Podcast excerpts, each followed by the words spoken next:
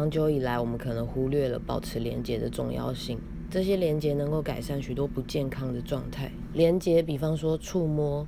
保持和他人的连接，以及人类需要的社群关系，或是语言，保持和内在经验的连接，帮助我们下定义，或是重新找到意义。也比方说呼吸。保持和身体的连接，觉察身体的需求等等，这些基本的活动能协助我们调节自己的生理机能，同时安抚心理需求。社会若使我们摧毁彼此，翻转得当的话，我们也有能力疗愈彼此。